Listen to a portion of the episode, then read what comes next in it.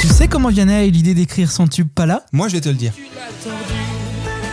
Hit incontournable de l'année 2015, Pala est en réalité composé par le français trois ans auparavant. En 2012, pour ceux qui n'ont pas compris, Et ça parle d'une rupture. comme souvent. Une rupture que Vianney vit douloureusement. Il pleure devant Bridget Jones avec une glace au chocolat. Installée dans une petite chambre à Londres, quelques mois plus tôt, la fille dont il est amoureux décide de mettre un terme à leur relation. Oups